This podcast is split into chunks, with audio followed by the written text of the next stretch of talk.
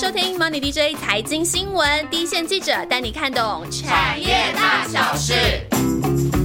Hello，各位听众，大家好。默默的，国内的三级警戒好像已经满一个月了吼。那在家工作的日子，可能大家在自己的窝里面，是不是有更深切也更相依赖的关系呢？那当然啦，在台湾的疫情还是正严峻的当下，我们可以看到房地产的交易量是启动，因为在这个节骨眼，大家也根本不可能出去看房嘛。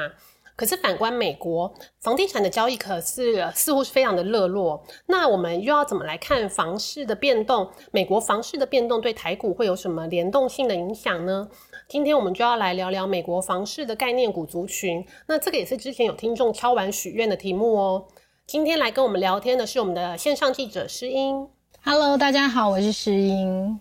嗯，诗音是那个我们团队里面是主跑房地产营造营建的记者嘛？那我们今天主要是来谈谈一下这个美国房市的部分。对，其实整个呃。就是房地产市场啊，其实大格局都会差不多，就是包括说利率啦或资金都会影响房市。那这一次我们谈美国房地产呢，我也去特别去请教了我在美国当房仲的朋友，所以大概对美国的房市目前有一些大概的了解。那刚刚就像阿万讲的，因为大家疫情在家里嘛，所以美国房市真的是很热络，哦有很多的趋势啦，包括说有些人本来住在呃市区，然后是因为可以在家工作，所以搬到郊区，然后本来是住在那种。大楼里面，可是为了想要有一个居家隔离好一点的 view，所以就搬到独栋的木屋里，这些都是新的趋势。嗯，这个好像我们自己好像也感受蛮深的哈，是，就是对啊，像我们自己从自己关在家里面以后啊，就觉得好像说，哎，居家环境好像大一点，好像是蛮必要的。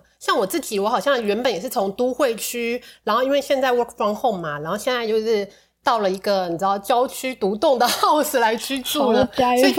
对 也没有，就但是就是感觉好像呃，大家可能对自己居家空间的需求或者是一些呃想法会更明确一点。对，这也是造就说它的这个房屋的交易量，就是美国的房屋交易量在这时候哦，其实还是在一个相对好的位置。对，可是我们从趋势来看的话，好像呃，美国的房市从二零二零年中一直都是维持年成长的走势嘛，对不对？对，它其实在受到疫情的影响非常的短，就大概在去年疫情爆发之后，它很短暂的往下修，而是在五月、六月，它就一路都是年成长两呃两位数字以上这样子往上走。一直到今年的四月，有一些反转这样子。嗯，对，所以，但是我们现在刚刚就听诗音有说了，呃，美国房市从二零二零年中就是一直在在维持一个高成长的走势，可是呢，一直到四月份的时候呢，好像有一个哎。小警讯出来了，那为什么呢？房市还是很热络，可是因为缺工啊，原物料的成本飙涨嘛，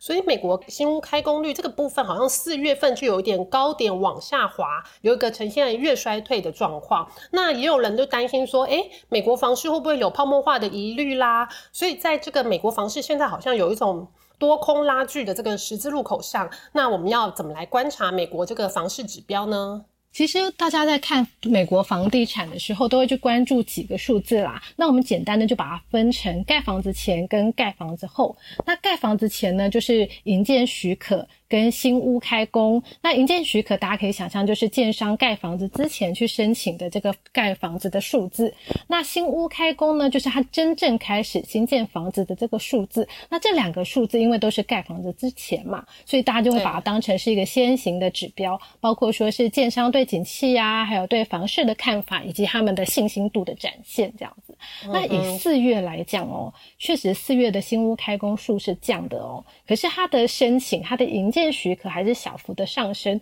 所以就有家专家分析说，这个代表呢，建商还是看好房市，但是因为缺工还有建材的价格高涨嘛，所以让这个开工数是有降温的。这个感觉好像跟国内的情况也是有点像，对不对？国内现在营建业好像也是缺工，建材大涨，然后大家可能也想说，哎，慢一点盖，慢一点盖，对，所以是可以理解的啦，对不对？对，确实是这个趋势。还有一个。房子盖好之前的数字就是新屋销售，这个数字就是台湾大家很习惯的预售屋。那销售数字反映出消费者对于未来经济呀，还有对于房市的看法，所以新屋销售也可以说是先行指标。所以以四月份来说的话，那新屋的销售好像有稍微比三月份下来一点点的话，相对去年来看的话，嗯，还是往上走。那我们看目前美国代售的库存量好像还算是相对低档嘛，所以价格还是可以往上走这样子。对，所以大家在看那个销售这个数字的时候，通常还是会去搭配看库存量。嗯哼，对。那不管是新屋的销售会看库存量。然后，呃，成屋的销售也是会看哦，所以我们最后一个数字是要来看成屋销售的数字。那如果以美国的房市来看哦，它的预售市场大概占比是两成，成屋才是最大宗，所以还是要以成屋为主这样。对，就是我们台湾讲的中古屋这样的概念，所以它是反映当前的一个市场的状况。那如果说以四月的成屋来看，它是比三月有小掉大概。两个 percent 多，快三个 percent，但是它对比去年，它其实还是成长了三成多。那所以以这个数字来看，在还要再搭配做看成屋库存的话，其实去年呃四月底的成屋库存量啊，比去年还是降了两成，而且它几乎是二点四个月就可以卖完。新挂上来的房子哦，只要一拿出来卖，大概不到一个月就卖掉了。所以整个来看，美国的房市还是一个相对热络的阶段那知道了一些总体的经济指标了之后，那相对于台股的话，那要怎么样对应到台股上市柜相关的产业族群呢？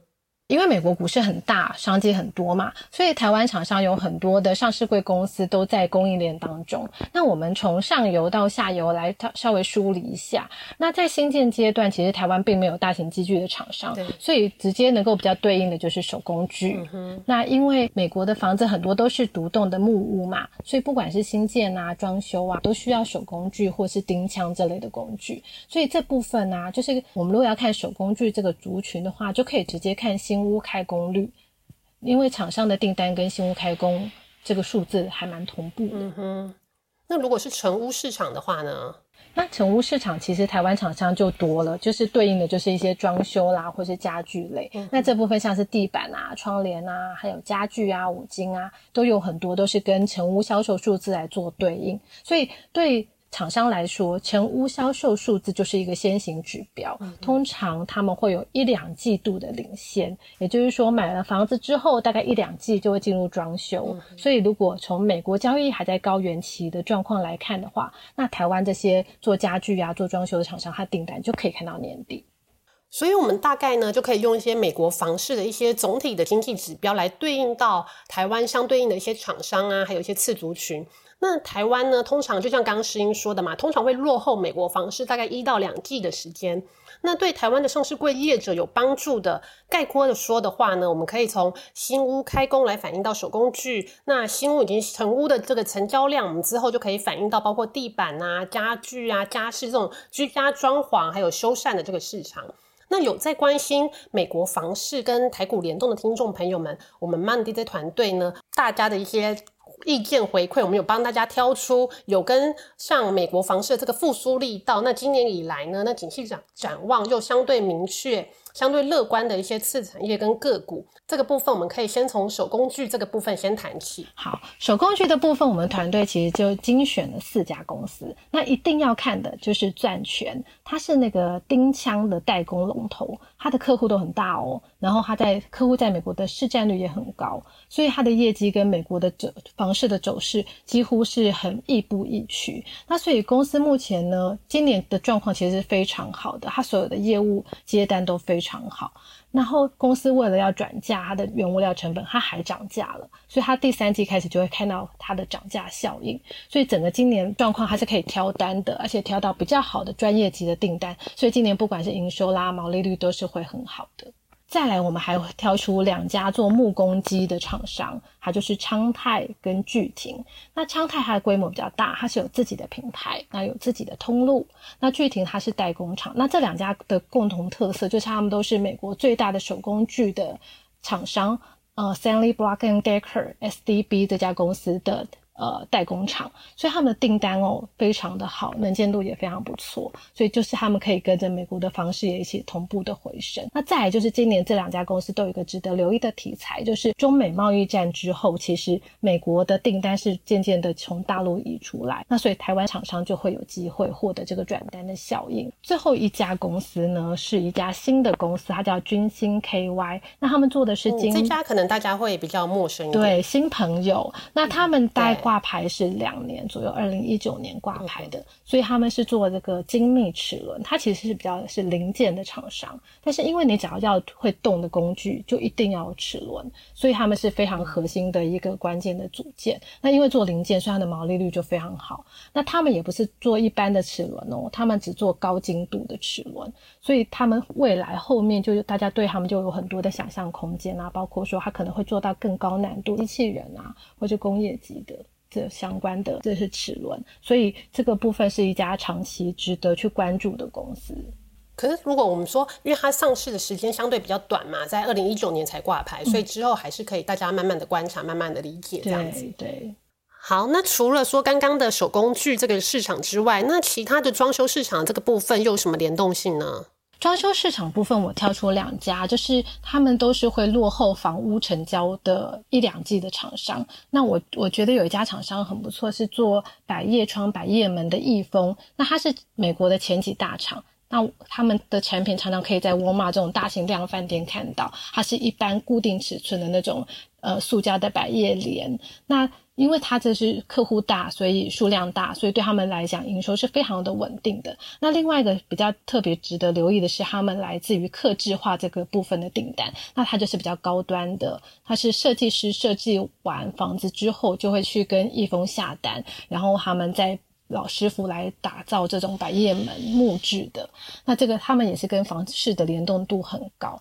那他们家比较。呃，值得留意后面点，是因为他们的市占率在量贩市场这一块是持续在提升，那它的客制化呢又一直在接单，都接不完，所以他们大家都估他们今年营收还会再创高，这是第七年的创高，只是他们家今年还确实是有一些挑战，就是他们的原物料成本不会每一年就是都是在年初涨的。价格定出来之后，没有办法在年中间去涨价，所以今年的毛利率确实是会受到一些影响。但是公司是说他们会透过一些优化管理来维系他们的毛利率表现。那另外一个部，另外一家厂商，我是大家相对比较陌生啊，是做塑胶地板的美哲 KY。那它的趋势呢，就是来自于说传统的木地板，呃，用塑胶地板来取代，所以塑胶地板现在每年在美国都有十 percent 以上的年复合成长。那美哲 KY 之前的主战场是在欧洲，那这几年呢，他们非常的积极要进入美国市场。现在为了美国市场，还回台湾来盖了一座石塑板的新厂。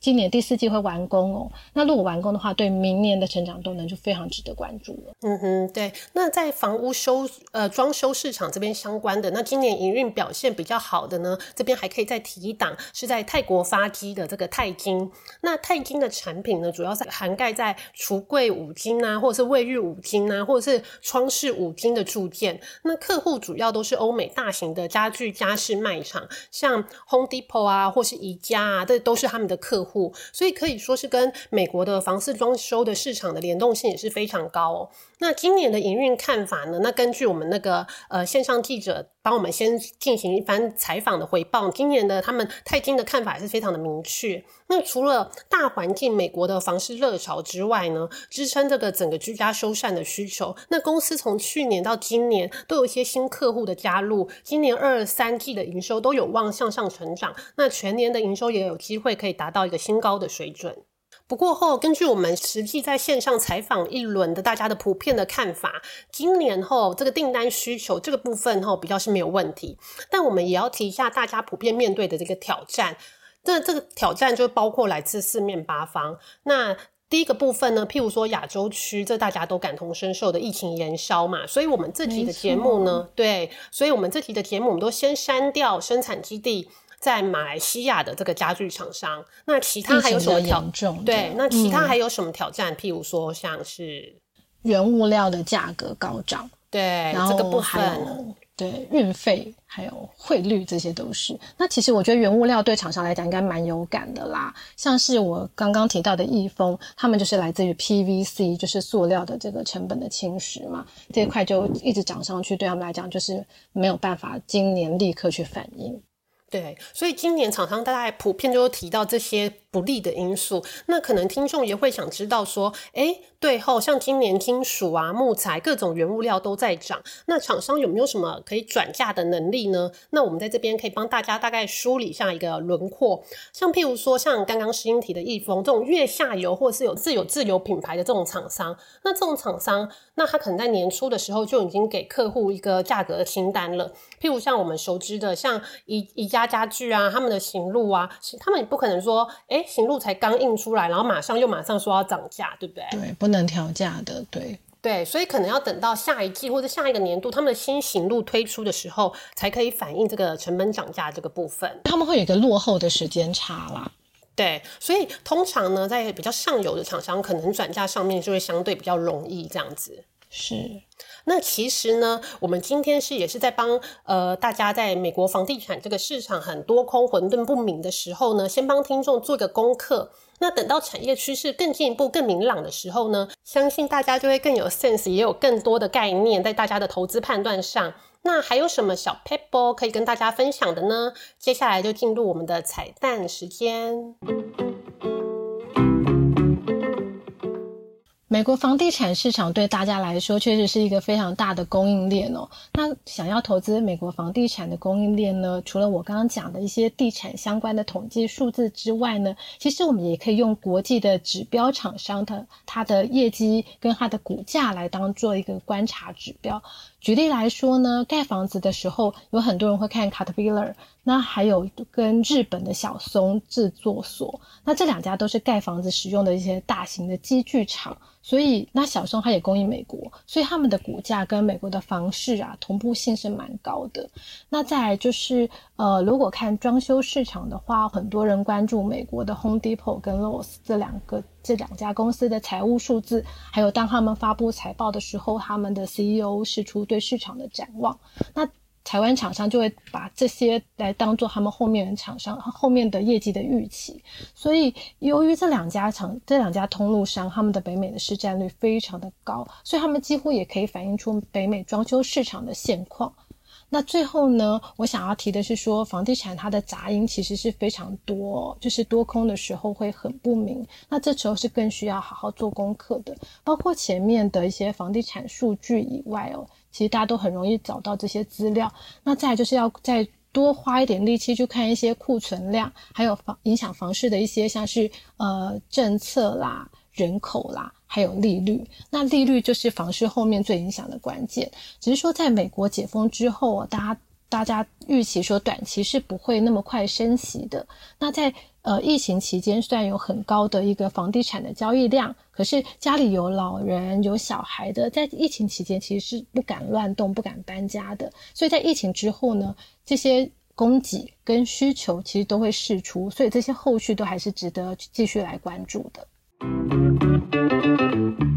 那我们今天呢，帮大家介绍了次产业啊，或者是个股，也算是触及面有比较广的，包括手工具啦、窗帘啊，或者是家具铸件、五金这种厂商。那分别是有不同的业态跟不同的产品。那如果各位听众平常没有这么在 follow，譬如说像美国总经数据或者是一些房市指标的话，就像刚刚诗音说的，我们也有一些呃房屋市场的呃个股指标，譬如说 Home Depot 啊，或者是日股的小松制作所这样的厂商，那他们对产业的景气后市展望呢，或者是财测的目标，对台场的后市判断也会有很好的参考价值哦。OK，那最后就到我们最喜欢回复听众留言的时间喽。那诗音跟我们一起来看一下这个个呃这个礼拜听众有什么留言。第一个呢，就是 Overbooking，他有一个帮，谢谢你帮我们五星推报哦，也欢迎你常常来留言。他有来跟我们呃第一次留言来问我们说，现在市场上对 Overbooking 的疑虑，那我们是怎么来看待？那 Overbooking 的现象，那不知道会不会有一些对后续的一些影响之类的？那这个部分呢，呃，我们有问了一下我们线上的记者，那大家普遍是回答说，其实现在后是确实一定是有 Overbooking 的存在。那因为缺料嘛，那大家可能也怕抢不到料，所以就是呃，都先在那边排队。那大家也不敢随便就是把订单拉掉，因为一把订单拉掉了之后，可能你要重新排队，就根本不知道什么时候可以要得到自己的货源。对，对，还在固料的阶段。对，可是现在看起来呢，哎，可是库存端好像还是真的算是蛮低的，所以这个部分其实厂商好像也没有办法真的很确切的可以知道说。哎，你这个到底是是真的有这么高的需求，还是假的？因为感觉库存这个部分好像也还是蛮低的。那大家都已经知道说，重复下单这个问题是一定存在呢。因为譬如说晶片呐、被动元件呐、LCD 的这种晶片呐，不容易取得。那所以这个部分呢，像我自己的线上常常又回回答说，呃，大家都在等，譬如说最主要是晶片缺货这个部分。那等到晶片。有拿到晶片了之后，就会一直去化这个呃订单的这个部分，所以呢，厂商他们自己也在一个滚动调整当中，所以就是有拿到单，有拿到料源之后，就开始来出货这样子，所以这个部分大家也是一直在调整当中这样子。然后接下来呢，你还有问到说，希望可以制作一题是有关于云端跟伺服器这个部分。云端跟伺服器其实是真的是非常未来的，就是持续在发生中的。那大家也非常关心，我们会把这个题目呢列入我们的题目当中，然后我们有机会就把它安排推出。对，也谢谢你的留言哦。然后还有一个是菜鸟鸟的部分，那他有说他是即将踏入职场的新鲜人，那他有说咯啊，我们庆祥真的好厉害。那他也希望可以用财报来看 IC 设计的指标。那我想 IC 设计是一个非常大的一个产业嘛，那相信。之后我们还会有新的节目的推出，那到时候我们也会把呃怎么用财报来看这个 IC 设计产业来作为一个呃节目内容这样子。然后还有一个，接下来我们要回答一下是 YouTube 这边的留言。那有一位呢是 CL 吴先生。那他有提到说看我们 DJ 在线的新闻呐，然后对之前从第一集的 Money DJ 对，感觉好像是我们的老朋友，欢迎你的留言哦。那他有提到说他也想敲碗说有关于车用零组件的相关类股，那他有想知道说，哎，好像车用晶片缺货这个部分有缓解的部分。车用零组件真的是也很多人喜欢的题目，因为他在活泼的时候也非常活泼。那我们也会安排，就是把这个列入我们的讨论当中。对，然后接下来还有一位是，呃，有位听众朋友是叫做。刘浩，对，那刘浩有也有谢谢我们的分享，然后他也希望分析一下 LCP 的软板的趋势。那这个部分呢，呃，LCP 软板主要是苹果概概念股嘛，我相信可能在指的是呃臻鼎啊、台骏啊。那接下来呢，可能六月底之后也开始要进入苹果拉货期，相信之后呢，这些类股也开始可以进入旺季。关于这个整个产业的轮廓呢，我们想说在之后会有更明确的一个节目计划，到时候再。欢迎你来听哦。然后还有一个是许阳，他是说，呃，觉得以中跟庆祥的组合真的赞。然后也看到庆祥还有在跑散热，那之后可以希望庆祥可以分享一下。那让我散热也是好题目，对，是。那让我来偷偷的那个透露一下，据我看了一下我们的班表之后，好像的确是还是有庆祥跟以中这个组合。那你们可以在 对。我是默默的先剧透一下，对，那大家还是要继续发喽，到到时候你们一定会就是有你们许愿的一些新的内容这样子。好，然后最后呢，就是我们的老朋友 Run J，Run J，对，谢谢你的留言，这次的留言非常的精彩耶，Run J 帮我们做了那个时间轴，没还帮我们分享了心得，好感动哦，真的，每次看到 Run J 的留言都是跪着看。太感动了，因为这次感觉他的篇幅又创了新高。请继续帮我们留言。对，没错。然后你还有提到说，呃，你们的我们的远距录音之后多了很多可爱的反应。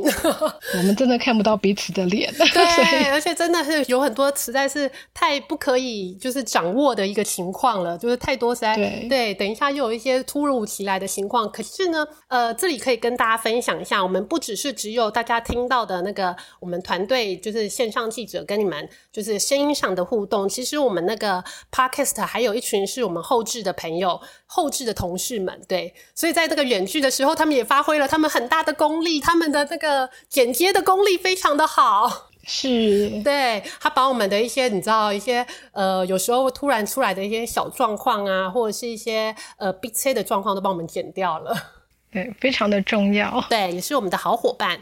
好，那也谢谢 Run J 的留言哦。然后感觉你好像也有很多自己的心得，然后希望你真的，你说你真的会一直留言，我们真的也很期待。那希望每一集的留言呢，每一集的节目都可以一直看到你的留言，也谢谢你哦。也当然啦，欢迎大家都一直持续的留言给我们，然后或者是可以透过我们 Facebook 有一个我们的呃脸书粉丝团是理财路桃社。对，大家也可以不吝惜的留言或者是私讯给我们，都是没有问题的哦。那今天的节目就到这边喽，谢谢大家，拜拜拜。